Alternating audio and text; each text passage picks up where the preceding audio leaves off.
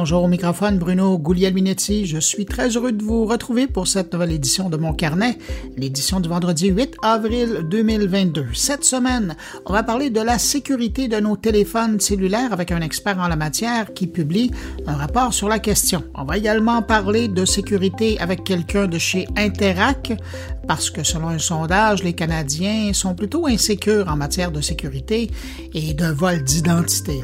Et puis, on va regarder de plus près le projet de loi du gouvernement fédéral qui veut prendre aux géants du Web pour redistribuer des centaines de millions aux médias canadiens avec euh, le professeur Jean Gueroy de l'UQAM qui euh, s'intéresse à la question depuis des années. Aussi au programme, mes collègues sont là, en commençant par Luc Dupont qui, lui, va nous parler de l'arrivée d'Elon Musk chez Twitter. Stéphane Ricoul nous parle de métavers et puis Jean-François Poulain s'intéresse à l'utilisation du UX dans la mise en scène artistique. Alors voilà pour le contenu de cette édition de mon carnet. Je prends un instant pour saluer cinq auditeurs de mon carnet. Salutations à Vanessa Serra, Julie Trépanier, Michel Marchildon, Pierre Castonguay et à Daniel Bentley, à qui je souhaite une bonne route parce qu'il me racontait cette semaine qu'il m'écoutait toujours sur la route lors de ses grands déplacements. Alors bonne route, Daniel. Alors à vous cinq, merci pour votre écoute et puis merci à vous que je n'ai pas nommé mais qui m'accueillez en ce moment entre vos oreilles. À tous, je vous souhaite une très bonne écoute.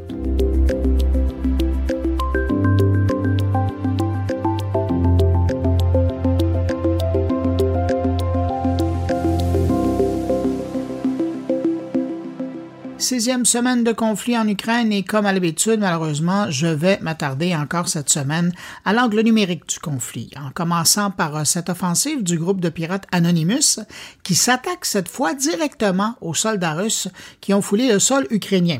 Anonymous a jusqu'à maintenant frappé sur le gouvernement russe, a fait des offensives pour informer la population russe, mais cette fois, elle s'attaque directement aux soldats en rendant public les données de plus de 120 000 membres de l'armée russe.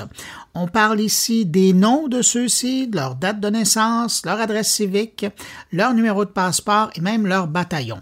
Pour le moment, on ne sait pas comment cette liste a été acquise ou même depuis sa publication, comment elle a été utilisée. La maison mère de Facebook, Meta, est partie en lutte contre les campagnes de désinformation provenant de la Russie. Alors que Facebook et Instagram sont maintenant bloqués en Russie, il semble que le Kremlin ne se prive pas de son côté euh, d'accéder aux deux réseaux pour tenter d'utiliser euh, ces plateformes pour espionner pirater et désinformer autant les Ukrainiens que la population des pays qui sont sympathiques à la cause ukrainienne. Selon le responsable de la politique de sécurité de Facebook, la Russie met beaucoup d'énergie en ligne et ne va pas abandonner de la partie facilement. De plus, ils auraient de plus en plus tendance à combiner différentes approches pour arriver à berner les utilisateurs des plateformes. Et euh, le grand patron de la sécurité chez Facebook donne notamment l'exemple d'opérations russes qui visaient récemment à tenter de pirater les comptes Facebook d'une douzaine de membres de l'armée ukrainienne en essayant de les faire cliquer sur des faux liens. Dans certains cas où le soldat est tombé dans le piège, les pirates russes prenaient le contrôle du compte et publiant leur nom des vidéos invitant l'armée à se rendre. Depuis, Meta a bloqué ces vidéos et elles ne peuvent plus être partagées sur le réseau. Une autre technique, et je termine sur le code de Meta avec les Russes, Meta a démantelé un réseau de 200 profils russes qui accusaient des personnes d'enfreindre les règles d'utilisation de Facebook ou d'Instagram pour faire retirer du contenu en faveur de l'Ukraine. Mais il n'y a pas que Facebook et Instagram qui sont utilisés pour berner les Ukrainiens. Les pirates russes cherchent également à piéger sur Telegram, Telegram qui est de loin la plateforme la plus utilisée pour communiquer pendant le conflit, autant en Ukraine qu'en Russie d'ailleurs, parce que notamment elle offre un mode chiffré pour échanger sans que les messages soient stockés sur des serveurs. Mais euh, cette fois, les pirates utilisent des pièges sous forme de liens dans des publications pour prendre le contrôle des comptes des gens qui cliquent sur ces D'ailleurs, le service ukrainien de protection de la communication a publié une alerte pour prévenir les utilisateurs de Telegram que des pirates russes utilisaient ce subterfuge pour tenter de les piéger. Concrètement, les victimes reçoivent de faux SMS d'alerte qui les avisent d'une nouvelle connexion à leur compte depuis un appareil qui serait localisé en Russie. Le SMS contient un lien sur lequel les victimes sont invitées à cliquer pour confirmer que le compte leur appartient bien et le lien les amène à un formulaire dans lequel on demande les identifiants aux utilisateurs pour confirmer euh, qui ils sont et c'est en complétant ce formulaire qu'ils perdent leur compte en envoyant des informations directement aux pirates. Un beau scénario Selon les autorités ukrainiennes, cette attaque serait signée par le groupe de pirates Armageddon, un groupe russe qui travaille avec le Service fédéral de sécurité, le digne héritier du KGB. De son côté, Twitter s'attaque maintenant aux comptes gouvernementaux russes. Twitter a annoncé que les comptes gouvernementaux russes ne seront plus recommandés aux utilisateurs, même lors de recherches. Le concept est clair, donner le moins de visibilité possible au discours de Moscou. Bref, à moins de déjà les suivre, il y a peu de chances maintenant que vous tombiez sur des tweets des organisations russes près du gouvernement.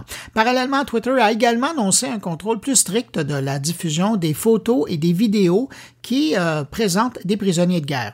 Donc, les publications venant des médias gouvernementaux, que ce soit de l'Ukraine ou de la Russie, les publications donc devront être supprimées si les contenus comportent des photos ou des vidéos qui présentent des prisonniers de guerre. De même, il est maintenant plus complexe d'interagir avec ce type de message. Il faut rappeler que selon la Convention de Genève, un prisonnier de guerre doit être protégé contre les actes de violence, d'intimidation, d'insultes, mais également d'être protégé de la curiosité publique.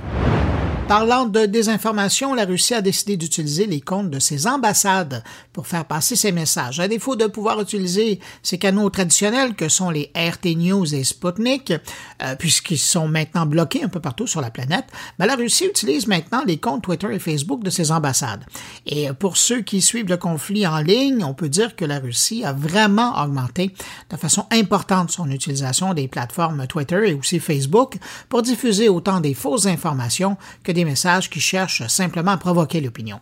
Mais évidemment, avec un tel usage des différentes plateformes et en utilisant les comptes des ambassades, la Russie court aussi le risque de voir ses comptes des ambassades être fermés sur Twitter ou Facebook. On verra dans les prochaines semaines si ça arrive. Et comme vous le savez, le conflit déborde de l'Ukraine et de la Russie quand on regarde ça d'un angle numérique. Cette semaine, euh, on a appris que les États-Unis ont bloqué une grosse attaque informatique en provenance de Russie orchestrée par des milliers d'ordinateurs espions. C'est le FBI et les services américains de cyberdéfense qui racontent avoir d'abord repéré et puis ensuite bloqué la prolifération d'un logiciel malveillant qui était déjà sur des milliers d'ordinateurs infectés et contrôlés par les services de renseignement russe. Et si vous vous demandez comment les Américains ont fait le lien entre cette attaque et la Russie, c'est qu'un processus similaire a été utilisé par le gouvernement russe récemment pour attaquer des points névralgiques du réseau informatique ukrainien.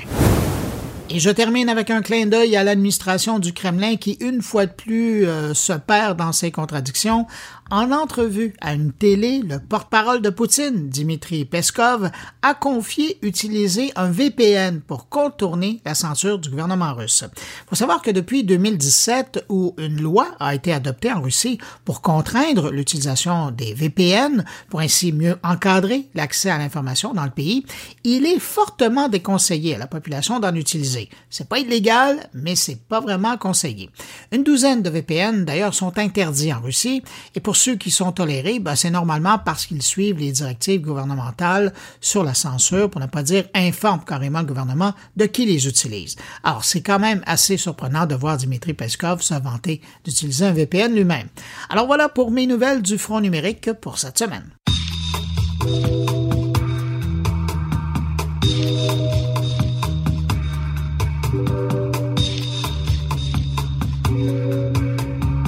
Cette semaine, Pradeo, un leader français dans le monde de la cybersécurité mobile, a publié un rapport sur l'état de la sécurité mobile en 2022. Et si je résume grossièrement le rapport, ben, je pourrais vous dire qu'il n'y a jamais été autant risqué d'utiliser un téléphone intelligent. Pour discuter de ce rapport et faire l'état des lieux, on va rejoindre à l'instant à Montpellier le PDG de Pradeo. Bonjour Clément Sade. Bonjour. Quand on passe à travers votre rapport, euh, je pense que, et, je le dis un peu avec un sourire en coin, c'est une bonne année pour le risque euh, dans le monde du mobile parce que vous avez été occupé. Ben, je vous confirme qu'effectivement l'actualité est, chargée. Il ne faut pas oublier en plus que hum, précédemment à, la guerre en Ukraine qui a lieu, il y avait la période du Covid et tous ces événements-là, effectivement, sont, ont été plutôt favorables et des facteurs accélérateurs au développement d'attaques euh, informatiques. Donc, euh, je vous confirme que l'actualité est chargée. Ben, justement, il y a eu comme une concentration, quand on regarde les, les 12, mais même les 24 derniers mois, là, une concentration d'événements qui ont fait que euh, ça vous a rendu la vie euh, passablement compliquée de voir tous ces problèmes arriver en même temps. D'une part, il y avait les utilisateurs qui étaient coupés un peu de, de leurs responsables informatiques pour les grandes entreprises. Donc, les employés étaient laissés à eux-mêmes avec leur téléphone. Euh, de l'autre côté, bon, pas besoin de parler de la guerre, mais aussi toutes ces attaques. Je pense notamment, et vous en avez, euh, vous en avez beaucoup témoigné euh, dans les médias français de l'histoire de Pegasus, euh, qui était le logiciel espion qui a énormément fait parler de lui. Ça fait énormément de sources potentielles pour le risque informatique. Et comment vous expliquez que ça arrive à ce moment-ci? Est-ce que c'est une période, on est dans l'âge adulte du téléphone intelligent? Ah ben alors, c'est très bien résumé. Votre dernière phrase euh, résume complètement la situation, c'est-à-dire que je pense que jusqu'à présent, le smartphone était plutôt considéré comme un gadget, plutôt comme, que comme ce qu'il est, c'est-à-dire un petit ordinateur qui est tout simplement, qui tient dans votre poche, aussi simplement que ça. Et ça veut dire que je pense que jusqu'à présent, il n'y avait pas cette prise de conscience que ben, euh, dans notre téléphone, plus encore que notre ordinateur, on mettait nos vies et nos, données d'entreprise. Donc, on travaille avec nos téléphones, on vit avec nos téléphones, on sait si on est vacciné, pas vacciné dans nos téléphones, on paye avec nos téléphones. Bref, on met une quantité d'informations critiques sur les téléphones qu'on n'avait pas euh, forcément sur, sur l'ordinateur. Et effectivement, vous avez raison, l'affaire Pegasus a eu au moins cet avantage-là de révéler les, les, consciences et de se dire, oula, mais on ne peut pas faire comme si, comme si en fait, y a le, le, le téléphone euh, fonctionnait en vase clos et qu'il n'était pas concerné. Effectivement, Pegasus a eu ce, cet euh, effet-là, parce que de vous à moi, c'est pas tant le nombre de personnes qui ont été touchées par Pegasus, finalement, ça reste quand même relativement modeste, mais ça, ça a forcément vu les personnes, les titres des personnes qui étaient touchées et la manière dont ils ont été touchés, ça a forcément réveillé les consciences. Oui, parce qu'on se dit que quand euh, il y a des présidents qui se font attaquer leur téléphone, imaginez le reste euh, de la planète. Mais euh, je reviens sur, sur ce que vous disiez. Quand on regarde dans votre rapport, on, voit qu'il y a des risques autant que lorsqu'on utilise les applications sur notre téléphone que lorsque l'appareil est dormant sur notre bureau ou dans notre poche, que lorsqu'on circule avec lui et qu'on ne l'utilise pas, mais qui se raccroche d'un réseau à un réseau. C'est quand même fascinant. Les risques viennent de partout. Alors Bruno, je ne veux pas vous faire peur, mais euh, même quand il est éteint, votre téléphone, il, peut représenter une menace. Donc, il n'est jamais en fait totalement éteint. Jamais éteint à 100%, même quand vous appuyez sur, sur éteindre. Mais au-delà de ça, euh, on n'est pas tous président de la République, on n'est pas tous, euh, on n'a pas tous des terminaux qui font qu'à un moment donné, on veut absolument savoir ce que, ce que vous êtes capable de dire à, à telle ou telle personne. Néanmoins, en fait, il y a, y a, des approches qui concernent tout le monde. C'est-à-dire que nous, on constate, et c'est effectivement révélé dans le, dans le rapport, qu'il y, y a un renforcement de plus en plus appuyé de la récupération des données personnelles des utilisateurs. Alors, ça peut être soit pour effectivement ben, vous intéresser des gens, soit, soit tout simplement pour, pour récupérer vos données et aller ensuite les, les monétiser quelque part. Donc, dire qu'en fait on n'est pas concerné, c'est là où on, on, se trompe complètement. C'est-à-dire qu'en fait, oui, oui, ça intéresse, les données personnelles de n'importe quel utilisateur se valorisent. Voilà. Et ça, il faut en être conscient. Et quand on parle de logiciel espion, c'est quand même pas rien. Je voyais dans votre rapport un chiffre. Un mobile, un téléphone intelligent sur cinq héberge un logiciel espion. C'est énorme. Oui, on a beau pas être président, mais c'est énorme le nombre d'espionnage qui se fait euh, sur la planète. Mais en fait, la question fondamentale, et je pense qu'on ne s'en rend pas forcément compte parce que quand vous utilisez un téléphone, vous téléchargez une application, on va vous dire attention, euh, elle veut récupérer, elle veut accéder à telle, telle donnée. Vous mettez oui, vous mettez non. Mais la question fondamentale, c'est qu'est-ce qui est fait si vous mettez oui derrière qu'est-ce qui est fait de cette donnée? Est-ce qu'elle est envoyée quelque part? Est-ce qu'elle est manipulée? Est-ce qu'elle est supprimée? Est-ce qu'elle est, est, est envoyée sur un serveur et est-ce que c'est un serveur légitime? La question, c'est ça. Et nous, en fait, on a cette capacité-là à savoir exactement ce qui est fait de la donnée et c'est ce qui nous permet effectivement d'arriver à ce chiffre qui est assez, effectivement, je vous confirme, assez surprenant. Alors, oui, il nous surprend plus. Mais effectivement, vous, lecteur, effectivement, je peux comprendre que ça, que ça, que ça surprenne. Clément Saad, dans votre rapport, ce qui m'a aussi impressionné, c'est l'évolution de l'importance du marché des clones et des fausses applications.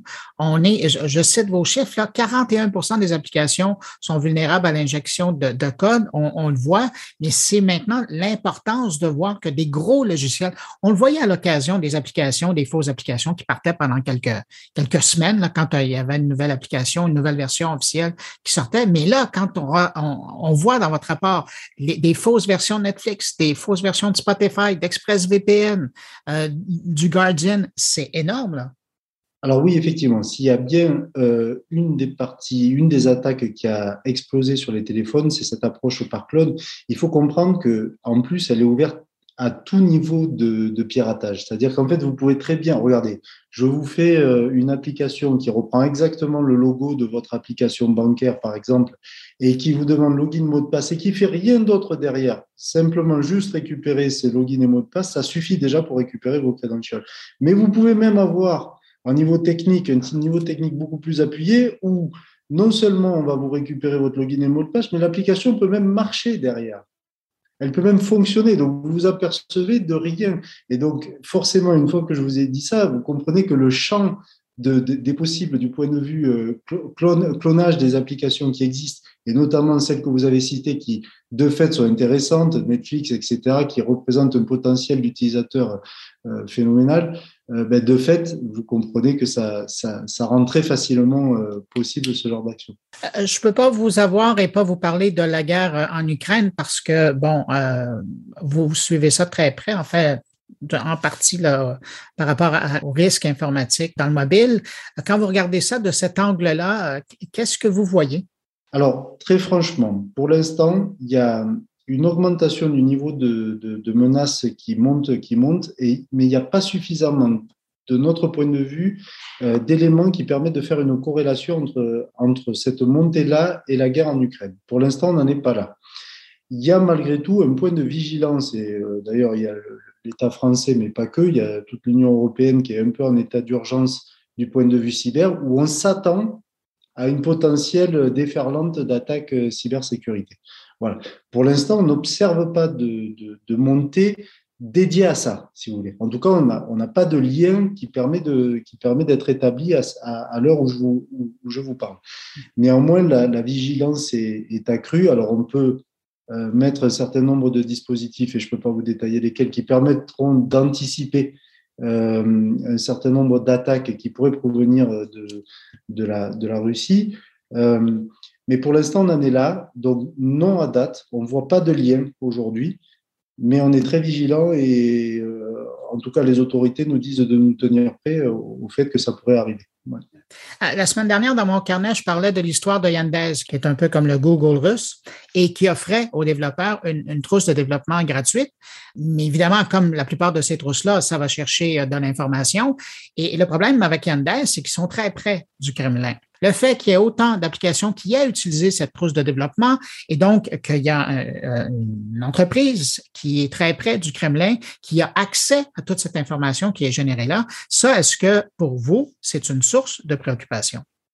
Euh, oui, oui, oui, clairement. Euh, donc, il faut savoir que quand vous faites une, quand vous développez une application, même si vous avez la plus grande des honnêtetés, si ça se trouve, tout ce que vous voulez faire rentre dans le, dans le champ de la légitimité, euh, il est pas, de toute façon, en informatique, vous faites jamais rien à vous de manière 100% propriétaire de A à Z sur votre application. Vous allez utiliser un bout de code par-ci, un bout de code par-là, une librairie qui existe ici, etc. Et vous n'êtes jamais sûr à 100% que la librairie que vous allez utiliser fera bien euh, ce qu'elle doit faire et non pas autre chose, en fait, si vous voulez. Donc, euh, c'est là-dessus où ensuite des audits euh, post-développement peuvent faire du sens pour s'assurer qu'effectivement, il n'y a rien de, bizarre ou de particulier qui est fait par, par l'application. Mais vous n'êtes jamais sûr que les codes que vous utilisez sont 100% euh, fiables. Et là, en l'occurrence, il s'agit d'une trousse de développement très étendue. Donc, donc de fait, il faut se méfier. Puis particulièrement quand on voit que euh, il y a, je pense que de mémoire, là, il y a 2000 nouvelles applications qui euh, ont émergé dans le paysage, particulièrement pour les téléphones Android, et euh, la plupart étaient visaient le marché ukrainien. Quel hasard! C'est étonnant. Alors, il y a, on souffre aussi de deux choses. Il y a ça, et en plus de ça, on souffre du fait que les, les deux principaux fournisseurs d'applications mobiles, qui sont iOS et, euh, et, Google ont tendance à, à, clamer que les applications qui sont accessibles sur leur store sont sécurisées mmh. et sont protégées, euh, ne euh, génèrent pas de menaces. Et en fait, si vous voulez, ça c'est toujours un, problème de fond, c'est que bien évidemment qu'ils mettent des efforts pour contrôler la sécurité de ces applications. Alors d'abord, c'est toujours difficile d'être exhaustif, ça c'est le premier point. Et deux, il faut juste comprendre que l'analyse qu'ils vont faire, ces gens-là, se positionne forcément à un niveau où ben, on va satisfaire tout le monde, toute leur clientèle, à savoir euh, ben, l'entreprise, donc là c'est bien, mais euh, l'adolescent, mais la grand-mère, mais le. Vous voyez ce que je veux dire? Donc forcément, ils se positionnent leur analyse de sorte à pouvoir euh, valider pour, pour un public très large. Or, quand on est dans un contexte ukrainien, on peut comprendre à un moment donné que l'analyse doit se faire en prenant en compte le contexte ukrainien. Vous voyez ce que je veux dire? Et ce qui est peut-être autorisé dans, dans, le premier cas ne sera peut-être pas dans le, dans le deuxième. Voilà. Et ça, parfois, ça manque, d'où la, d'où la nécessité pardon, de, de, de s'équiper en, en, solution de sécurité sur le téléphone. Et, pas encore le réflexe. Non, le réflexe n'est pas là, particulièrement sur les téléphones. De là l'importance de faire ces recherches et d'être bien protégé. Alors, le prétexte de cette conversation, c'était l'apparition du Global Mobile Security Report 2022, euh, qui vient d'être édité et publié par euh, Pradeo. Je vous invite à aller euh, jeter un coup d'œil de ce côté-là. Je, présume qu'il est disponible à partir du site web de Pradeo. Oui. Alors, Clément Sade, PDG de Pradeo, merci d'avoir pris le temps de répondre à mes questions. C'est toujours un plaisir de vous parler. Avec plaisir, Bruno. Au revoir. Au revoir.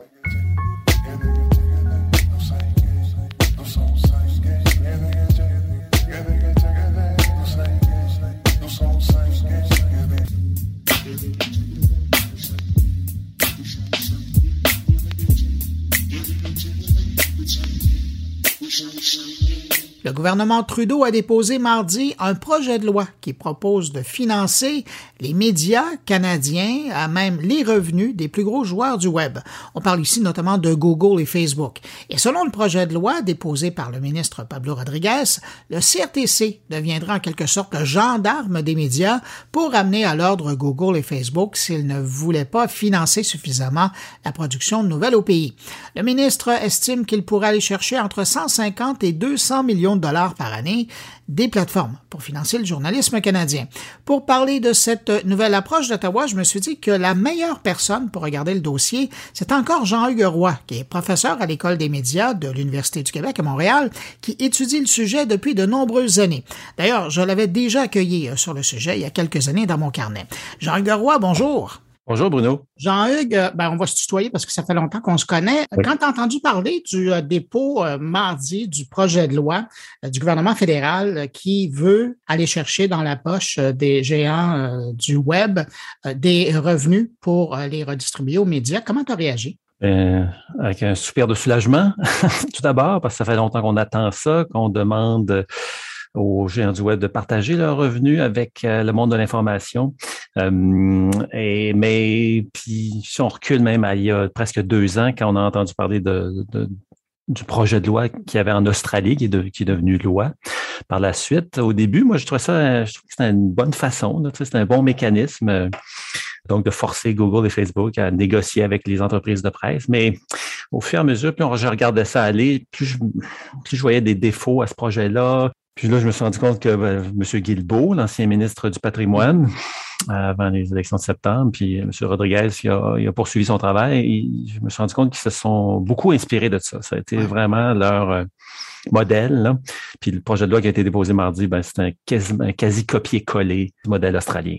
Est-ce que c'est pas surprenant que ça survienne alors que euh, et Facebook et Google, depuis euh, cette histoire en Australie, euh, ben, ils ont appris, hein? Et puis mm-hmm. ils se sont dit, il vaut mieux être proactif que se faire imposer quelque chose.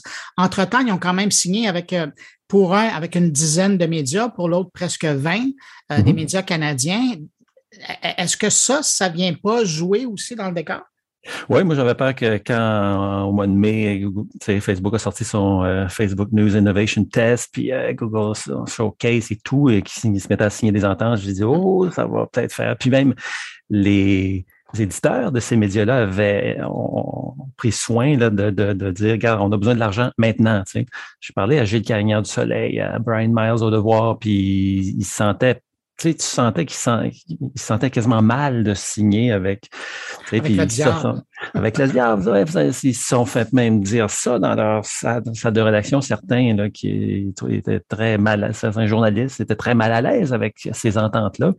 Mais en même temps, ils, ils, sont, sont, ils ont besoin de sous, ils ont besoin d'argent. C'est... Puis l'idée, c'est pas encore une fois, c'est pas que pas que Google et Facebook volent de l'argent aux médias. Tu sais. Ils volent pas des contenus. Même, je trouve que dans toute cette logique-là, dans tous les arguments de l'industrie des médias, des éditeurs de, journaux, de News Media Canada, il y a des il y a des problèmes dans leur argument. Euh, Google, je comprends, je toujours pas compris. Google, je, ne comprends pas comment ils font de l'argent avec l'information. Facebook, c'est assez clair. Facebook, même si c'est les médias eux-mêmes qui déposent leur contenu, mais il y a un historique. Des, chercheurs ont démontré depuis qu'à partir du tournant de la, décennie 2010, là, Facebook a approché les, éditeurs de presse, les journaux, les médias pour déposer, créer leur page web, leur page Facebook plutôt, puis qui déposent leur contenu dans Facebook. Au début, tu sais, c'était gagnant-gagnant. Tu sais, les médias trouvaient un canal pour rejoindre un, public qui, tu sais, le, monde qui s'informait à travers Facebook grandissait de plus en plus. Puis Facebook ramenait ouais, de plus en plus de trafic sur la, page web des, des, des, éditeurs. Fait c'était win-win. Mais euh, voilà, les éditeurs de presse sur leur site web, euh, ils, réussissaient de plus en plus difficilement à vendre de la publicité numérique. Puis Facebook, ben voilà, c'est le contraire. les seuils revenus qui sont essentiellement publicitaires. Hein. Facebook, c'est un gros billboard. 97% de ses revenus, c'est de la pub. Ça allait en croissance. Donc, le deal initial, pour moi, il, il, fonctionnait plus. Là, Puis Facebook, oui, il fait de l'argent hein, grâce à l'attention qu'il réussit. c'est ça.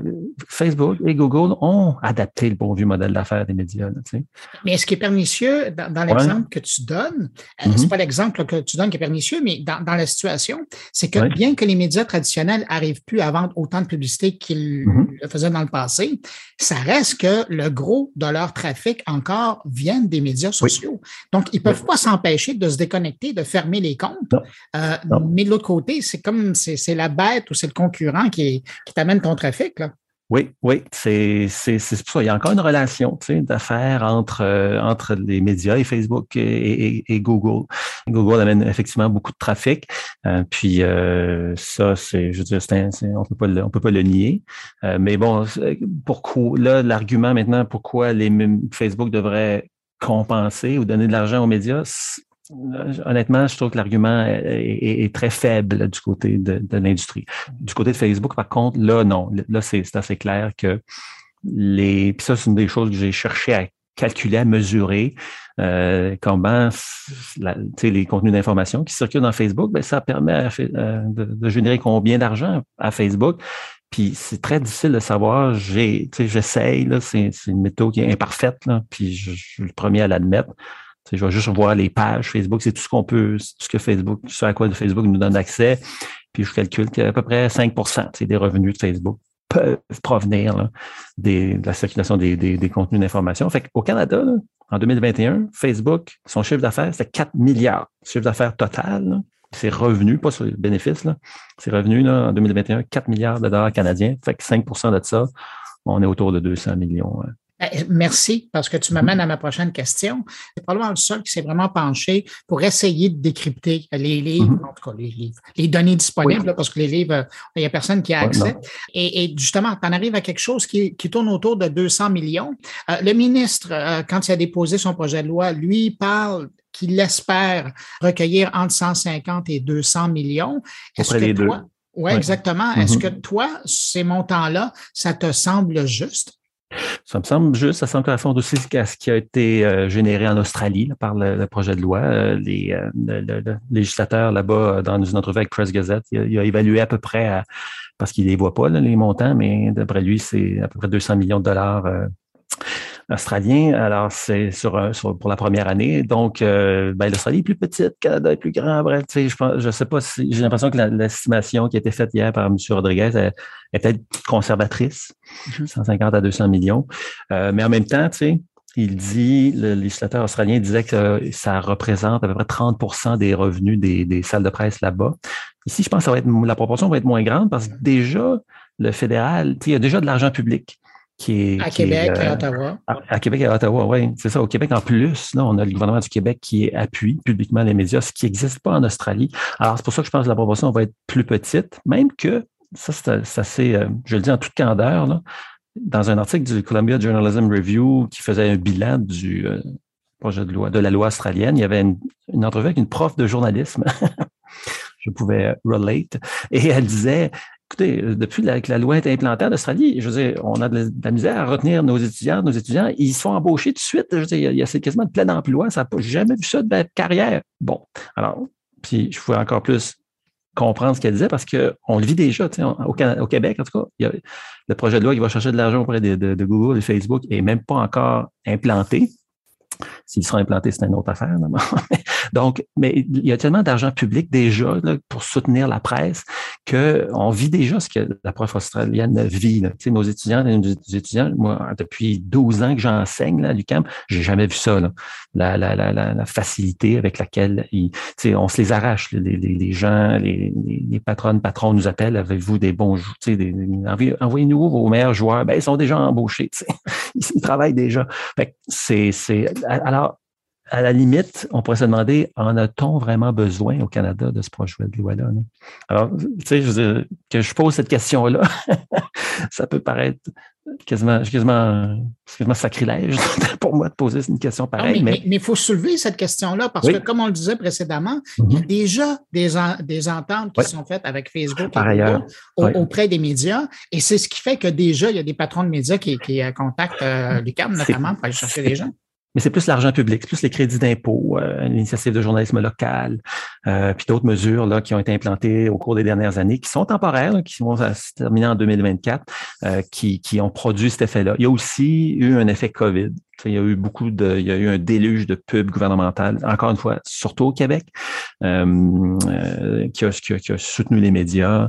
Euh, puis toutes les, les médias pouvaient aussi bénéficier de toutes les mesures de pour retenir les employés. Là, je me souviens plus comment ça s'appelle, mais donc les restaurateurs, plein d'entreprises en ont bénéficié. donc les médias aussi, ça ils n'ont pas empoché de crédit d'impôt. Par contre, il n'y a pas eu de double dipping. Mais bref, euh, il, y a, beaucoup d'argent public en ce moment qui, soutient la, presse, l'information au Québec, entre autres. Et, hum, donc, le, projet de loi qui va chercher de l'argent auprès de Google et Facebook, est-ce qu'on le, si, on l'implante, alors à ce moment-là, il faudra peut-être revoir ces mesures d'aide publique. Peut-être l'entente, euh, le projet de loi va peut-être remplacer les aides publiques aux médias. parce que le public paye déjà beaucoup là, pour, s'informer, euh, donc indirectement à travers ces crédits d'impôt-là, mais aussi en, bon, en s'abonnant directement. Il y, en a, très peu au Québec, mais puis je veux déjà, on, on paye pour ça, on achète ces appareils-là pour ça, puis on se connecte à Internet, entre autres, pour s'informer. Fait donc, d'aller chercher plus d'argent encore dans les poches du public je suis plutôt circonspect. Là. Parce qu'en bout de ligne, effectivement, ça va être le public qui, va en payer une partie. Euh, mais là, euh, Jean-Hugues, la question, c'est que, bon, mais maintenant qu'un jour, il y aura ces 150, 200 millions qui seront euh, disponibles. Pas sûr. Je présume que quand, c'est toujours ça, quand il y a de l'argent, on se bouscule au portillon. Il faut encore que le projet de loi soit adopté, ce qui n'est pas certain. Tout à fait. Mais bon, semble-t-il, les néo-démocrates vont appuyer les libéraux dans toute leur bonne mhm. histoire. Puis ça, quand on regarde la réaction de l'opposition, tout le monde est d'accord. Le Bloc a dit que c'était un bon pas dans la bonne direction et les conservateurs étaient contents. Donc, il ne devrait pas y avoir grande opposition. Mais donc, la question, c'est à 150, 200 millions de distribués, est-ce que ça sera toujours les mêmes qui auront droit ou est-ce qu'on va voir des médias différents, alternatifs, des médias numériques uniquement, des pure players, comme on les appelait dans le temps, qui vont avoir droit à cet argent-là? Ça, c'était une critique du projet de la loi australienne. Puis, justement, je pense que c'est une des principales préoccupations de l'équipe euh, au ministère du patrimoine, euh, les gens à qui j'ai parlé, puis ça les fatiguait pas mal, ça. Donc, ils ont implanté six critères pour qu'un média puisse se qualifier pour recevoir, pour être, euh, dans, pour aller signer des ententes avec Google et Facebook. Puis, je me souviens plus du, wording, j'ai le projet de loi en arrière, mais je ne vais pas le lire comme. Mais il y a, il y a deux de ces critères-là qui. Il faut que l'ensemble des ententes signées par Google et Facebook reflètent la diversité du paysage médiatique, autant régionalement que dans les langues, des nations, les médias autochtones également, et aussi des médias innovants. Donc c'est ça, ça ouvre la porte à des, des effectivement des startups euh, numériques. Euh, je pense à un média comme La Converse, un petit média créé à Montréal euh, et qui a, qui a déjà signé une entente avec euh, avec Facebook. Alors, il y a ça, tu vois, ça, je pense que ça, ça corrige un des, un des défauts principaux du, euh, de la loi australienne. Ben, Jean-Hugues, merci beaucoup euh, pour euh, ton éclairage. Jean-Hugues Roy, professeur à l'École des médias de l'UCAM.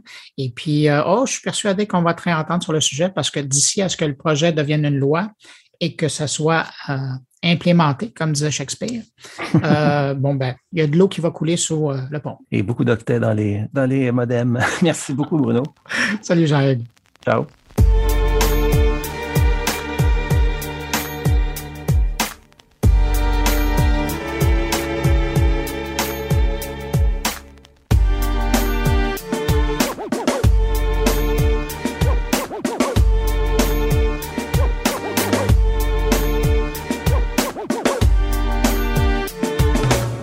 Interac publiait cette semaine les résultats d'une étude faite auprès des Canadiens sur leurs sentiments envers leur sécurité numérique et mettons que le moral est pas tellement fort. On sent la fatigue devant les divers cyberrisques. Pour en parler, on rejoint à Toronto la directrice prévention et stratégie de la fraude chez Interac. Bonjour Rachel Jolicoeur. Bonjour, merci de, de m'avoir invité. Vous venez de publier cette semaine un sondage qui a été fait à la grandeur du pays, mais euh, on va s'intéresser particulièrement aux Québécois. Là. Euh, on apprend cette semaine donc que plus de 8 Québécois sur 10 euh, se disent épuisés par les tentatives de fraude sur lesquelles ils sont sujets. Comment vous expliquez ça? Bien, on a trouvé que les, les, Québécois sont épuisés vraiment là de, de des, des, tentatives de fraude qui se passent sur une régularité alarmante. Alors, euh, ce qui est surprenant d'un côté, mais pas surprenant, c'est que 40% euh, des Québécois disent d'être confrontés par une tentative de fraude une fois par semaine. Alors, pour moi, d'un côté, euh, c'est surprenant, mais d'un autre côté, je trouve pas ça trop surprenant parce que moi, personnellement, je reçois au moins une tentative de fraude par jour soit que ce soit par, par courriel ou un texto ou euh, sur les médias sociaux, euh, il y en a. Et puis, euh, non seulement que c'est alarmant, mais on, commence à être épuisé, parce que c'est constamment. Alors, on dirait que ça met nos gardes un peu à la base. Et c'est ça qui est pernicieux. Ça devient de plus en plus près de nos activités à nous, là. Oui, c'est vrai. Et puis, ça se passe, on dirait que les, les criminels, eux, ils s'adaptent vraiment euh, rapidement. Aussitôt qu'on change, on a commencé à être habitué aux, aux hameçonnages par courriel. Alors maintenant, ils ciblent les médias sociaux, même euh, sur les autres euh, réseaux. Pour moi, Telegram, c'est quelque chose de nouveau. C'est que je commence à avoir des invitations, des messages. Investissez dans la crypto. l'argent crypto. Alors, ça vient un peu partout, tu sais, fait qu'on faut vraiment qu'on garde euh, les yeux ouverts là, puis euh, pour, euh, pour faire sûr que on ne se fait pas prendre par un attentat. Quand on regarde votre sondage aussi, on voit que 83% des Québécois disent que le risque de fraude d'identité est devenu partie intégrale de la vie au Canada. Puis ça, c'est quand même important, la perception québécoise, parce qu'ailleurs au pays, si on fait une moyenne, c'est environ 60% Donc, euh, c'est quoi? Les Québécois ont baissé les bras en disant, ben, ça va nous arriver? Je pense pas qu'ils ont baissé les bras. Je pense que peut-être que c'est des, attentats différents les criminels, eux, ils s'adaptent et peut-être qu'ils ont ciblé plus les Québécois d'une façon ou d'une autre et ils, euh, ont plus de succès.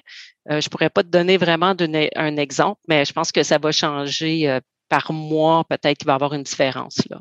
Dernière chose que je veux soulever de votre sondage, vous dites que 9 Québécois sur 10 on parle de 91% donc c'est la grande majorité de vos répondants qui étaient du Québec, euh, qui croient que c'est le, que le gouvernement ou les gouvernements même doivent agir maintenant pour protéger les Canadiens euh, contre les fraudes d'identité.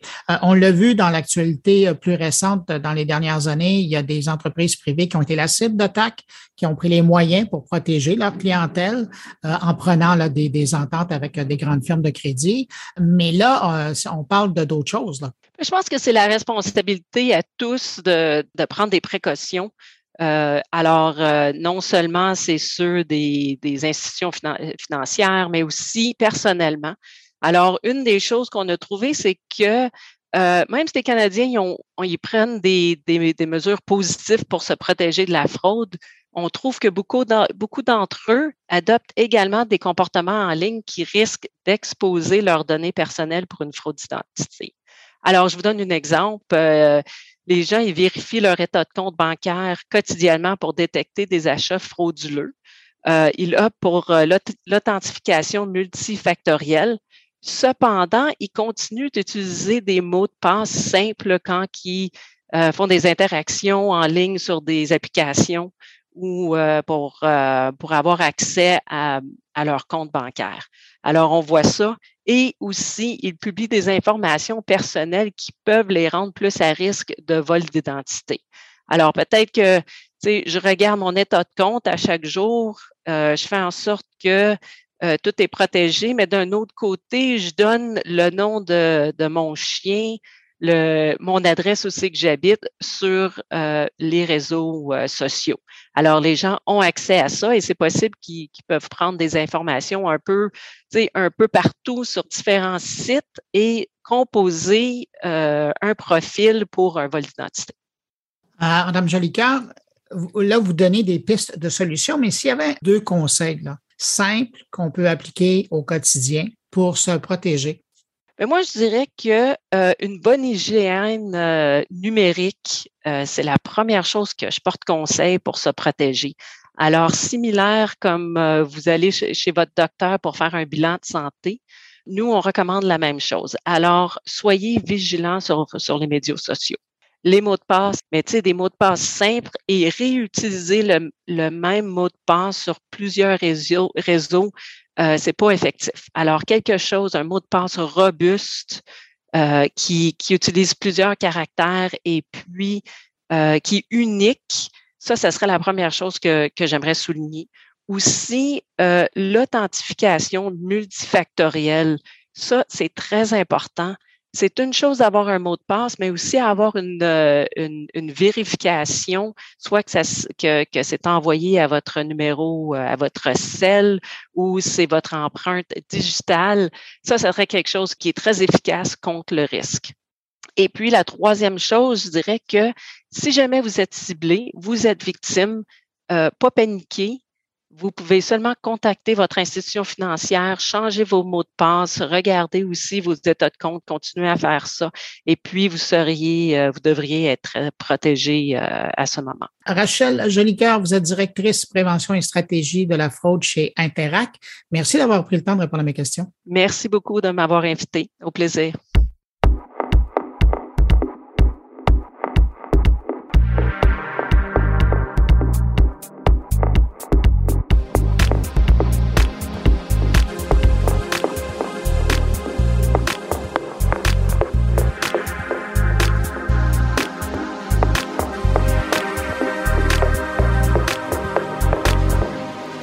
Maintenant de mes collègues et on commence avec Luc Dupont qui s'intéresse à une grosse surprise de la semaine. Elon Musk qui devient actionnaire principal et membre du conseil d'administration du réseau social Twitter. On l'écoute. Il y a une dizaine de jours, Elon Musk sondait ses 80 millions d'abonnés. Est-ce que vous avez le sentiment que Twitter protège correctement, adéquatement la liberté euh, d'expression? De mémoire, à hauteur de 70% les répondants, les nombreux répondants, au-delà de 2 millions de personnes, ont dit non, pas tout à fait.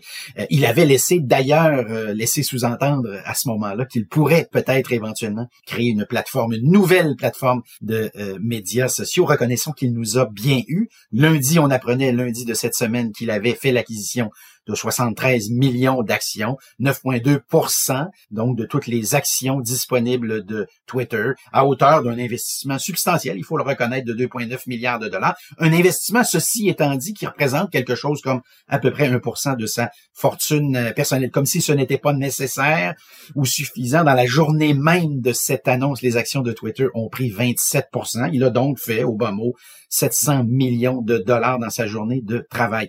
Question, pourquoi Elon Musk s'intéresse soudainement à la plateforme euh, Twitter?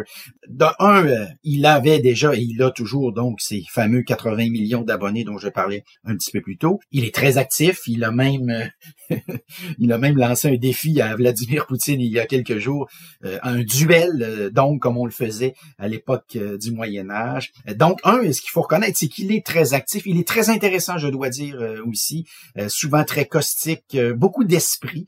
Un, des comptes amusants de Twitter, vous me direz que lorsqu'on vaut 260 quelques milliards de dollars, c'est plus facile d'être rigolo, mais visiblement, Elon Musk maîtrise très très bien la plateforme. Alors, il a fait l'acquisition de ces actions-là. Il a certainement une ou deux idées en tête. La première, c'est d'améliorer la plateforme. Et reconnaissons que il y a possibilité d'amélioration de cette plateforme-là, ne serait-ce qu'au niveau du langage, les comptes anonymes aussi, qui souvent sont, sont l'objet de la grande majorité des euh, insultes. Généralement, s'il est plutôt rare que quelqu'un euh, nommément identifié euh, vous insulte sur Twitter, mais ce n'est pas rare du côté des comptes anonyme. Euh, toute la question de la liberté d'expression également. Alors, je rappelle qu'à l'origine de cette euh, initiative-là, un petit euh, sondage qui portait sur la liberté d'expression, il a identifié dans les, en fait, au cours des, des années précédentes, quelques petites incongruités de cette politique de liberté d'expression de Twitter. Pourquoi certains ont des comptes et d'autres n'en ont pas? Pourquoi certains groupes ont des comptes et d'autres n'en ont pas également? Pourquoi certaines expressions sont acceptées par certaines personnes et par d'autres, ce n'est pas euh, le, cas euh, également? Sur le plan aussi de la mécanique de Twitter, pourquoi je ne peux pas corriger un tweet? Il nous est probablement tous déjà arrivé d'écrire un tweet, de faire une erreur et de vouloir le corriger, un peu euh, à l'égard, à l'instar de, ce qu'on peut faire sur Facebook ou sur LinkedIn. Je suis convaincu que de ce côté-là, de, de petits éléments comme ceux-là, qui sont des irritants, de petits irritants, font en sorte que la plateforme ne connaît sans doute pas la performance ou en tout cas la croissance qu'elle pourrait euh, connaître si on la compare à tout le moins à Facebook, Instagram, euh, Snap et euh, TikTok, puisque d'ailleurs je parle de ces quatre plateformes-là. L'autre l'autre élément sur lequel Elon Musk pourrait assurément jouer un rôle important, c'est tout le potentiel commercial de Twitter. Les rumeurs aussi à travers le temps, pourquoi ne pas créer deux niveaux de Twitter, un Twitter payant sur lequel, par exemple, les comptes anonymes ne seraient pas autorisés, et un compte, euh, un Twitter gratuit sur lequel, au fond, on retrouverait ce qu'on retrouve à peu près euh, aujourd'hui, c'est-à-dire euh, un Far West où tout est possible, le meilleur comme le pire également. Et l'autre élément, évidemment, c'est tout le secteur de la publicité. Alors jusqu'à maintenant, si on jette un petit coup d'œil sur les revenus de 2021 sur ce plan-là, Twitter a engrangé autour de 4,5 à 5 milliards de dollars de revenus publicitaires, ce qui est une somme peut sembler a priori importante, mais qui en réalité n'est pas euh, n'est pas majeure. Alors est-ce qu'on ne pourrait pas de ce côté-là également améliorer les choses. Il y a en tout cas assurément un potentiel remarquable. Après tout, on parle de 330 millions d'utilisateurs mensuellement sur la plateforme euh, Twitter, euh, des gens incontournables, euh, des leaders d'opinion également, beaucoup de gens qui observent, parce qu'il faut reconnaître qu'il y a beaucoup de gens qui regardent et quelques personnes qui participent. C'est en tout cas les statistiques internes de Twitter, celles qu'on connaît aussi, qui ont été rendues publiques à travers le temps tous ces millions et ces milliards de dollars-là du côté d'Elon Musk lui ont permis d'avoir euh, un premier siège au conseil euh, d'administration avec une condition d'ailleurs qui n'est pas négligeable. Il ne peut pas posséder plus de 14,9% des actions de Twitter. Euh, déjà, à hauteur de 9,2% il possède plus d'actions que l'un des cofondateurs de Twitter, Jack Dorsey, qui est à hauteur de 2% Là, vous imaginez la surprise de Monsieur Dorsey lundi matin en se réveillant. L'autre rumeur, et elle n'est pas négligeable, c'est que des joueurs comme Jeff Bezos, qui possède le Washington Post, Disney, l'ex-PDG, dans sa biographie publiée il y a quelques mois, avait d'ailleurs euh, annoncé que Disney avait passé très, très près de faire l'acquisition de Twitter. Microsoft, qui possède après tout LinkedIn, qui pourrait faire l'acquisition de euh, Twitter euh, également. Là, on a même parlé de Rupert Murdoch. Donc, c'est dire comment soudainement l'intérêt de Musk pourrait débouler. Avis aux intéressés, Elon Musk a fait un petit message, un petit clin d'œil à Facebook suite à l'annonce de sa participation dans euh, Twitter. Comme quoi sa prochaine surprise, ça pourrait être peut-être, peut-être Facebook.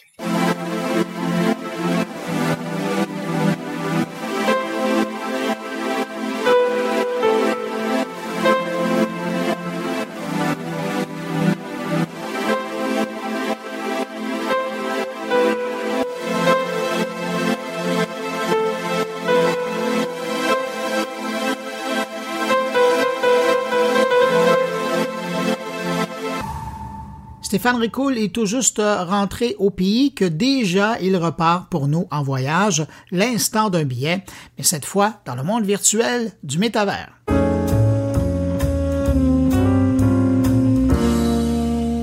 Si le concept de métavers a effrayé les manchettes comme nouveauté il y a déjà quelques mois, et je mets nouveauté entre guillemets bien évidemment, l'intérêt pour cette approche dans nos communications ne semble pas se démentir et les développements technologiques à venir nous offre une vision tout aussi prometteuse que dystopique. Lors de l'événement Les Sommets à Annecy fin mars, le métavers n'a réellement été que très peu abordé, laissant toute la place au nouveau leadership et aux responsabilités sociales et environnementales des entreprises. Mais comme parfois la vie fait bien les choses, les deux seules fois où le métavers a fait son apparition dans les propos des conférenciers, ce fut pour y présenter une version optimiste et une version non pas pessimiste, mais plutôt prudente de ce qu'il est en train de devenir. Je me suis cru un instant plongé au cœur du livre La terreur et le sublime d'Olivier Diens, qui nous donne sa lecture pragmatique du bon et du moins bon dans le domaine du numérique. Je commencerai donc par la vision positive du métavers, et cette vision était bien évidemment présentée par un grand responsable du Creative Shop de Facebook et Instagram en France, Hugo Seria, qui voyait le meilleur moyen de rendre accessible au plus grand nombre un nouveau type d'expérience, de l'information et surtout un relationnel sans limite. Pour lui, le métavers n'a de sens que si on participe tous de façon collaborative à l'ensemble des possibilités qu'il offre. Mais l'on sait bien par ailleurs que le métavers peut être dangereux dans le sens où il nous impose sa vérité imaginaire. Un aspect à mettre en parallèle avec la prévision de Gartner, comme quoi d'ici à 5 ans, 25% des internautes passeront au moins une heure par jour et seront citoyens d'un métavers. Ce qui fait que les entreprises bah, se sentent obligées d'y investir, sans comprendre tout à fait ce que cela signifie. Et si les entreprises y investissent, alors gageons que Horizon Workrooms de Meta, l'application de télétravail, seulement disponible actuellement aux États-Unis, prendra une place conséquente dans nos quotidiens déjà pas mal bouleversés.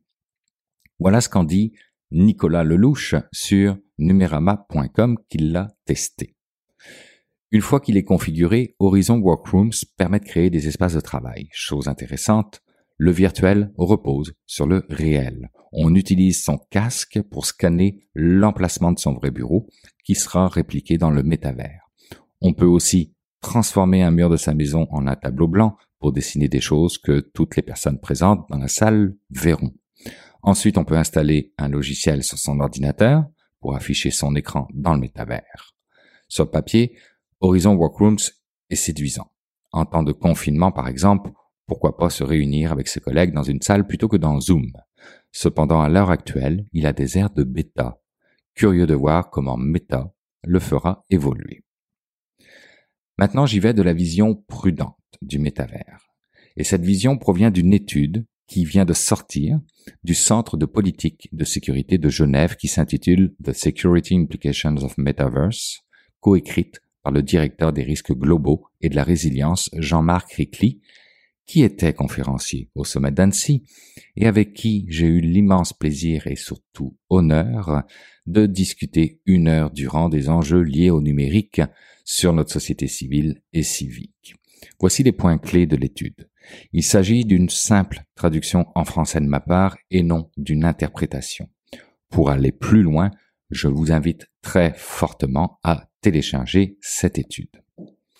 Voici les quelques points clés. Premièrement, bien que le concept de métavers ne soit pas nouveau, les développements actuels dans la création de métavers possibles offrent des perspectives crédibles de générer des expériences numériques de plus en plus immersives qui fourniront également aux gens plus d'informations, de connexions et de connaissances que jamais auparavant. Deuxièmement, cependant, les métavers sont également susceptibles d'exacerber les risques existants entourant la numérisation accrue de nos vies et le rôle des entreprises de médias sociaux dans nos sociétés, comme la diffusion de la désinformation ou la polarisation accrue de la société. De même, la capacité des entreprises technologiques à collecter des données privées et à établir le profil des utilisateurs va également augmenter. Troisièmement, les niveaux croissants d'immersivité renforceront des risques tels que l'augmentation de la criminalité numérique ou la radicalisation extrémiste, mais en créeront également de nouveaux liés aux manipulations cognitives. Cela pourrait conduire à la transformation des organisations sociales et à une remise en question de la légitimité des institutions traditionnelles. Quatrièmement, les métavers offrent également de nouvelles dimensions pour les politiques de pouvoir et les confrontations géopolitiques, ainsi qu'une plateforme pour mener une guerre cognitive. Et enfin, cinquièmement, les innovations responsables et la sécurité par la conception doivent être les principes directeurs des efforts visant à développer les métavers. Ce qu'il faut en conclure, et c'est là aussi une traduction de l'étude, c'est qu'un bon point de départ pour les discussions sur l'avenir du ou des métavers reste de regarder en arrière et d'apprendre du passé. L'actuelle réaction négative envers les géants du numérique est le résultat de décennies d'innovation technologique ne tenant pas compte des préoccupations concernant les impacts négatifs potentiels. Cela est largement dû à l'optimiste naïf qui a entouré la naissance d'Internet, imaginé comme une technologie libératrice qui allait fournir des connaissances à tous les habitants de la planète et répandrait les valeurs libérales dans le monde entier. En regardant vers l'avenir, armé de notre connaissance de ce qui s'est réellement passé à cet égard, il est impératif d'adopter une autre approche, différente du développement technologique, une approche qui considère à la fois les avantages et les inconvénients du processus et qui ne s'appuie pas sur le principe très discutable qui consiste à développer et à déployer la technologie aussi rapidement que possible et à traiter les problèmes plus tard. La sécurité par la conception et l'innovation responsable devraient être les principaux principes directeurs du développement des métavers. Dans le contexte actuel de polarisation politique et de désinformation alimentée par les médias sociaux, l'ancienne devise de Facebook, à savoir Move fast and break things, est particulièrement inquiétante.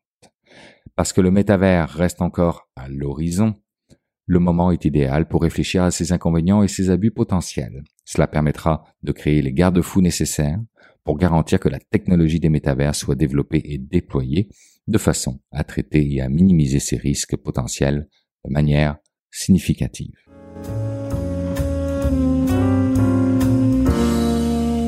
Alors, c'est maintenant le temps d'aller rejoindre mon ami Jean-François Poulain pour parler UX. Bonjour Jean-François. Bonjour Bruno. Rebienvenue à Montréal. Merci beaucoup. Il fait froid.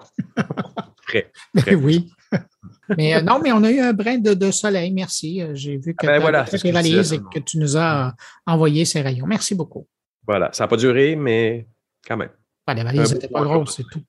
La prochaine fois. Jean-François, cette semaine, on vient à ton sujet. Cette semaine, tu nous parles de UX, évidemment, c'est, je dirais, ta niche, mais euh, là, j'avoue que tu m'as surpris par ton sujet parce que tu parles de mise en scène et de UX. Ben oui, tous les éléments de la recette GF en UX euh, sont présents. On parle de techno, euh, on parle de UX évidemment, puis euh, c'est intéressant. Moi, ça, j'ai travaillé avec la, Société des arts technologiques. D'ailleurs, c'est une plug euh, pour nos activités parce qu'on a travaillé sur un projet depuis euh, plusieurs mois, en fait, depuis le mois de novembre euh, dernier, sur l'amélioration d'un logiciel qui s'appelle Scenic. Mais c'est pas juste un logiciel. Il y a aussi un boîtier physique qui est en train d'être développé par Solotech. C'est une expérimentation qui existait déjà parce que la SAT font de la recherche en art et en technologie, mais ils ont une volonté de vouloir développer ça et de, transformer ça en produit maintenant.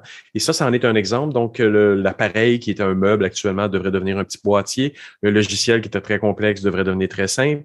Et ça sert à faire de la téléprésence dans le monde théâtral, mais ça pourrait être dans, le monde des téléconférences, euh, de, pouvoir avoir des gens, et c'est relativement difficile à expliquer quand même, parce que c'est de la téléprésence qui permet à trois salles de spectacle de s'interconnecter, d'avoir trois acteurs sur les trois salles et, d'avoir trois assistances dans les trois salles également, et d'avoir cette espèce de forme d'interaction entre les trois salles qui, te permet d'avoir l'impression que tout le monde est sur la même scène ce qui nous transforme un peu des zooms où on voit juste la face puis le haut du corps. Dans ce cas-ci, à la SAT, ils font vraiment attention d'avoir des écrans qui projettent le corps en entier sur la longueur avec des écrans en, et, euh, euh, projetés par l'arrière. Donc, il y a de l'expérimentation de la et donc bon cette semaine je parle avec Mireille Camille comme tu disais qui est qui est en résidence à, à, la SAT mais qui est aussi metteur en scène de profession et actrice et euh, elle m'explique un peu toute la façon dont ils ont cogité ça. Ils se sont assis à un moment donné pendant une semaine avec la caméra ouverte pour voir comment on peut positionner ça dans les trois salles. Quatre salles, on peut, on peut utiliser plus que trois salles. Ça peut être deux. Mais comment on positionne les gens, les caméras, les écrans? Ça fait beaucoup de logistique à mettre en place pour bien comprendre comment ça fonctionne. Donc, même si on simplifie le tout, ça reste une expérience qui est euh, assez complexe, mais qu'il faut garder simple, évidemment, pour les utilisateurs. Et puis c'est intéressant parce que euh, la SAT, ça fait des années qu'elle exporte son savoir-faire dans des salles de spectacle un petit peu partout. Et de savoir que ça, c'est en train de se simplifier. Évidemment, la structure d'accueil, qui est le lieu physique dans lequel ça se tient, ça, c'est toujours complexe à faire. Là. Mais de voir que l'aspect technologique, lui, se simplifie, c'est une bonne nouvelle. Puis, mais tu vois, ce que tu me dis, je trouve ça intéressant parce que dans le fond, euh, la SAT, leur expertise, ça a été développé justement trois lieux trois artistes et, euh, trois audiences, mais un seul spectacle. Puis dans le fond, c'est ça qui est, un peu magique. C'est ça. Puis on peut imaginer euh, très, très bien organiser une conférence de, cette façon-là, de dire, ben, on a des gens à Paris, des gens à Londres et, à Montréal, et on fait un panel avec euh, pour que tout le monde ait l'impression, même si le panel est effectivement avec des conférenciers, des panélistes à Londres, à Paris et à Montréal, pour donner l'impression aux trois lieux, donc aux 300 personnes rassemblées dans les trois salles, que tout le monde est devant eux. Donc, cette présence, cette téléprésence très physique euh, qui, qui pouvait que venir d'une bonne mise en scène. Donc, c'est là où c'est intéressant, où la Société des arts technologiques a vraiment mis un effort sur un côté artistique que je pense qu'on avait besoin de, de rentrer dans, dans, la, dans la, la téléconférence qu'on subit depuis, qu'on subit littéralement depuis deux ans. Là. Ah, c'est vraiment intéressant comme sujet. Ben, écoute, on va aller écouter ton entrevue avec euh, Mireille Camier. Et puis, Jean-François, ben, merci encore pour cette rencontre. Et puis, on se donne rendez-vous la semaine prochaine. Salut. Merci Bruno. À la semaine prochaine. Bye. Donc, euh, je suis metteur en scène de théâtre. fait que donc euh, moi ça fait moi c'est ça je viens du théâtre puis euh, je, travaille sur la téléprésence depuis maintenant euh, depuis 2017 en fait que je, je suis dans dans cette réflexion puis dans la création autour de la téléprésence. Dans mes spectacles mettons dans ma démarche artistique ce que je, je travaille souvent des textes contemporains tout ça des textes existants parfois de la création puis l'idée c'est toujours ce que j'essaie de mettre au cœur de mon art c'est beaucoup la relation avec le spectateur, en fait. Qu'est-ce que, comment le spectateur euh, s'immerge dans le spectacle? Donc, comment il est assis dans la salle, il reçoit le spectacle, comment on peut placer le spectateur euh, que, en fait, on, c'est toujours souvent ça que je dis, en fait, comme honorer la présence du spectateur euh, qui, s'est déplacé pour venir au théâtre. Ce n'est pas du cinéma, le théâtre. Donc, pourquoi euh, honorer le fait qu'on est tous réunis? À travers mes spectacles, dans le fond, euh, donc j'ai souvent cette réflexion-là sur le rapport scène-salle qu'on appelle. Euh, puis quand euh, lorsque j'ai entendu parler du projet de la SAT, en fait, l'idée de comme faire du, théâtre à distance, ça m'a vraiment allumé. Puis au cœur de, ma démarche, il y avait cette idée de spectateur. Puis je me suis dit, ah ouais, comment comme comment faire un rassemblement qui dépasse la distance, qui surpasse la distance? Donc, comment connecter trois publics ensemble qui vivent une expérience commune, comment honorer cette expérience commune, puis comment créer une, une, performance artistique autour du fait que ces trois gens, ces trois publics-là, ben, le trois dans le cadre de Bluff, ça répète deux, ça répète plus, mais l'idée de comment euh, c'est euh, cette, cette, cette grande assemblée euh, puisse exister au-delà de la distance, en fait. C'est le défi qu'on s'est donné au départ. Oui. Mais c'est un grand défi, donc, mais quand on parle de téléprésence, c'est ça. Là. Donc, tu dis, il y a des gens dans des salles qui sont différentes. Est-ce que tu peux m'en parler un petit peu plus? Parce que moi, je le connais un peu, parce que j'ai travaillé un peu avec toi sur Scénic. Est-ce que tu peux me décrire un peu qu'est-ce que ça fait, Scénic? Euh, Scénic ou la téléprésence, en fait, c'est... Euh, ça permet de, de, recevoir et d'envoyer des signaux audio ou vidéo ou autres euh, signaux numériques et permettre de communiquer donc à distance comme les visioconférences, on a de l'audio et de la vidéo, puis ça nous permet d'être à distance. Ce que Scénic fait, vu que c'est un peu plus sophistiqué qu'une visioconférence, c'est que tu peux placer euh, des écrans, des caméras, tu peux placer plusieurs équipements dans une position qui fait que tu peux comme avoir une relation différente avec l'autre lieu. Si moi je suis assis face à face dans un visio, dans une visio, comme nous vivons en, ce moment, ben on a juste un face à face, puis ça fonctionne très bien pour une discussion à deux parce qu'on n'a pas vraiment besoin du reste du corps puis euh, d'être immergé dans quoi que ce soit. Alors que quand tu vas dans un spectacle ou dans une conférence ou un événement, tu as besoin de ressentir mieux le lieu. Donc euh, l'idée c'est d'avoir par exemple des écrans qui sont plus grands, euh, une caméra qui est positionnée du fait qu'elle capte le regard euh, au, au, bon endroit pour permettre à la personne qui vit l'événement de euh, se sentir partie prenante en fait de l'espace en tant que tel, euh, puis euh, d'avoir une relation qui est beaucoup plus forte et beaucoup plus kinesthésique avec l'autre lieu par des moyens, euh, des écrans plus grands, des caméras, différents types de caméras. Fait qu'en fait, c'est toujours chercher comment les deux lieux interagissent ensemble, questionner comment ils, euh, comment la communication se fait, puis ensuite créer une mise en scène, une installation en lien avec euh, euh, une, en lien avec euh, comment l'espace est fait puis les, les, intentions artistiques. Ce que j'ai vu dans une des expressions très simples de ça, c'est ce que vous appelez la, les batailles de, de, danse, les batailles de rap, où tu d'un côté, dans une autre salle, sur la scène, tu as des gens, et, et, et, sur les deux scènes, ce qui, la façon dont c'est représenté, c'est comme si c'était en profondeur. L'autre, l'écran du fond projette la scène qui, est de, qui peut être à Trois-Rivières, par exemple, tu as une scène à Montréal, et là, il y a une espèce de complémentarité qui s'exerce. C'est-à-dire que ça permet ça aussi, ce que vous faites là, c'est qu'il il peut, il peut y avoir le même spectacle littéralement dans trois, dans trois salles, mais avec mm-hmm. des gens qui sont localement dans chacune des salles, là, si c'est bien fait. Exact. ce que tu parles, en fait, c'est ce qu'on a appelé entre nous le face-à-face. Donc, euh, mm-hmm. la caméra pointe vers le public et est au centre de la scène, à, peu près à la hauteur humaine. L'acteur ou le danseur ou le, celui qui fait le est devant et sur scène. Donc, d'un côté, il a euh, la caméra et de l'autre côté, il a le public. Euh, puis dans le fond, dans chacune des salles, on voit donc en premier plan l'acteur ou l'interprète, euh, puis mm-hmm. au loin le public.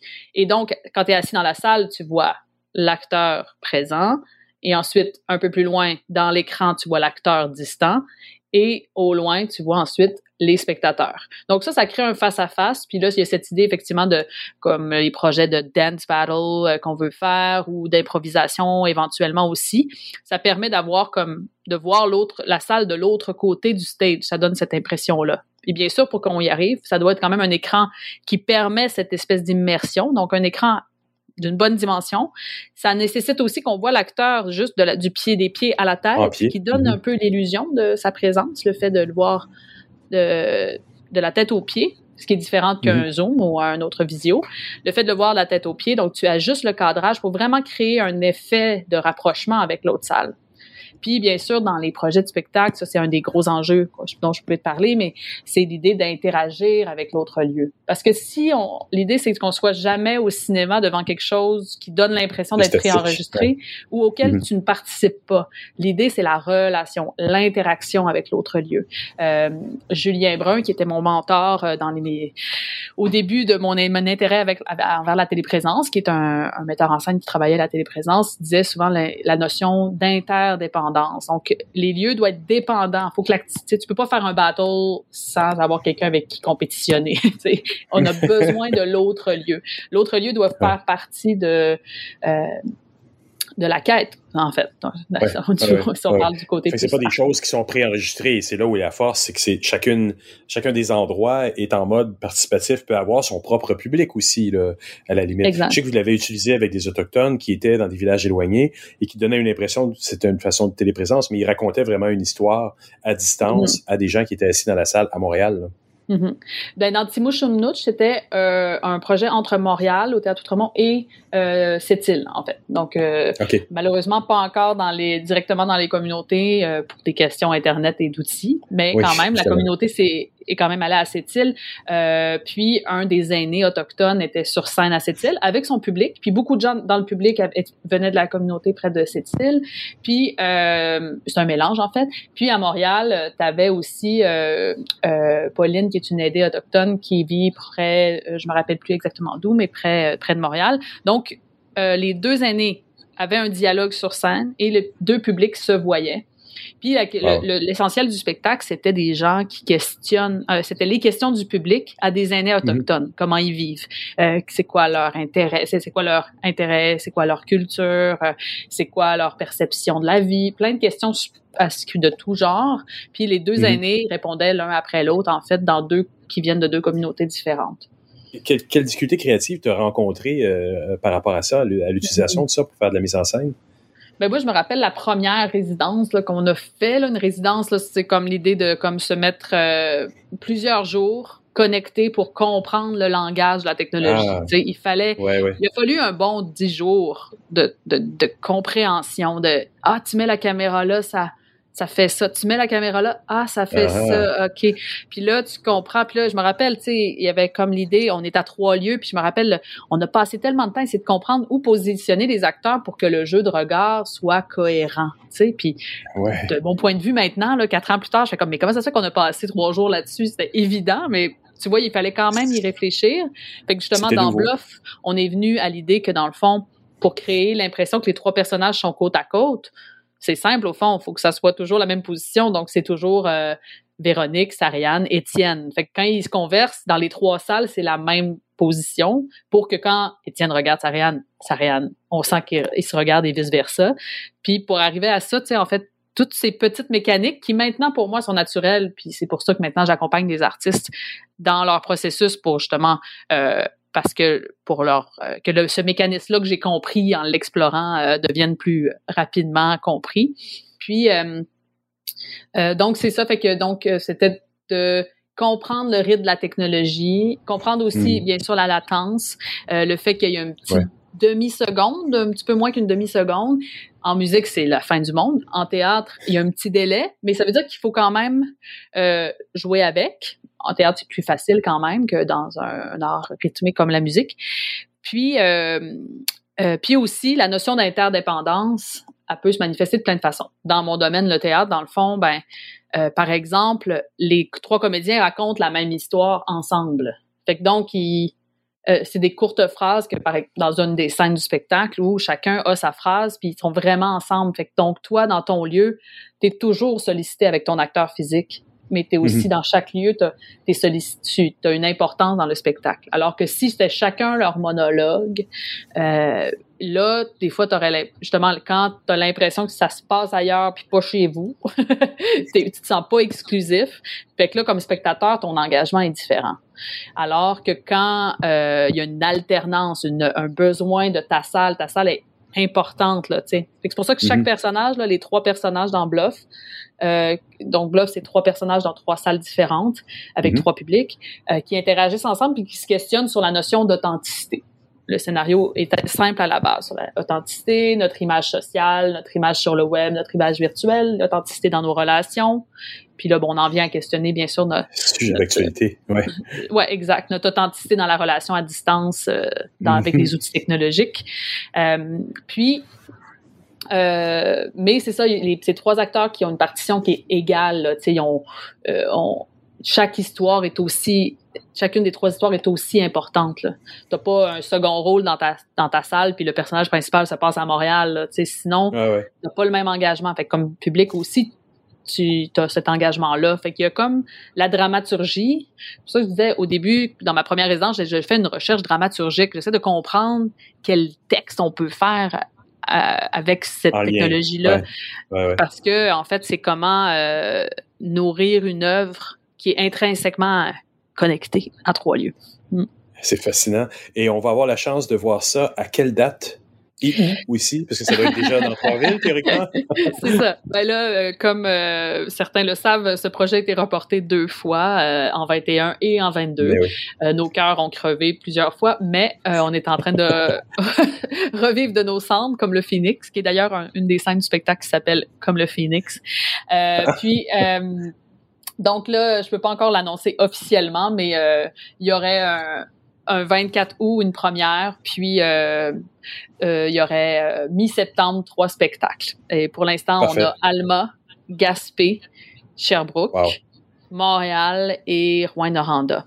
Donc, et à chaque fois, il y a trois salles. Donc, certaines salles, comme Rouen-Noranda, ont quatre shows et d'autres salles ont un seul spectacle, Alma, Gaspé, Sherbrooke.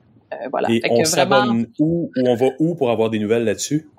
Euh, ça, c'est soit euh, sur euh, Production qui est tout double, qui est ma compagnie, sur ma page Facebook ou sur ou au Petit Théâtre du Vieux-Noranda aussi, qui est le coproducteur avec moi.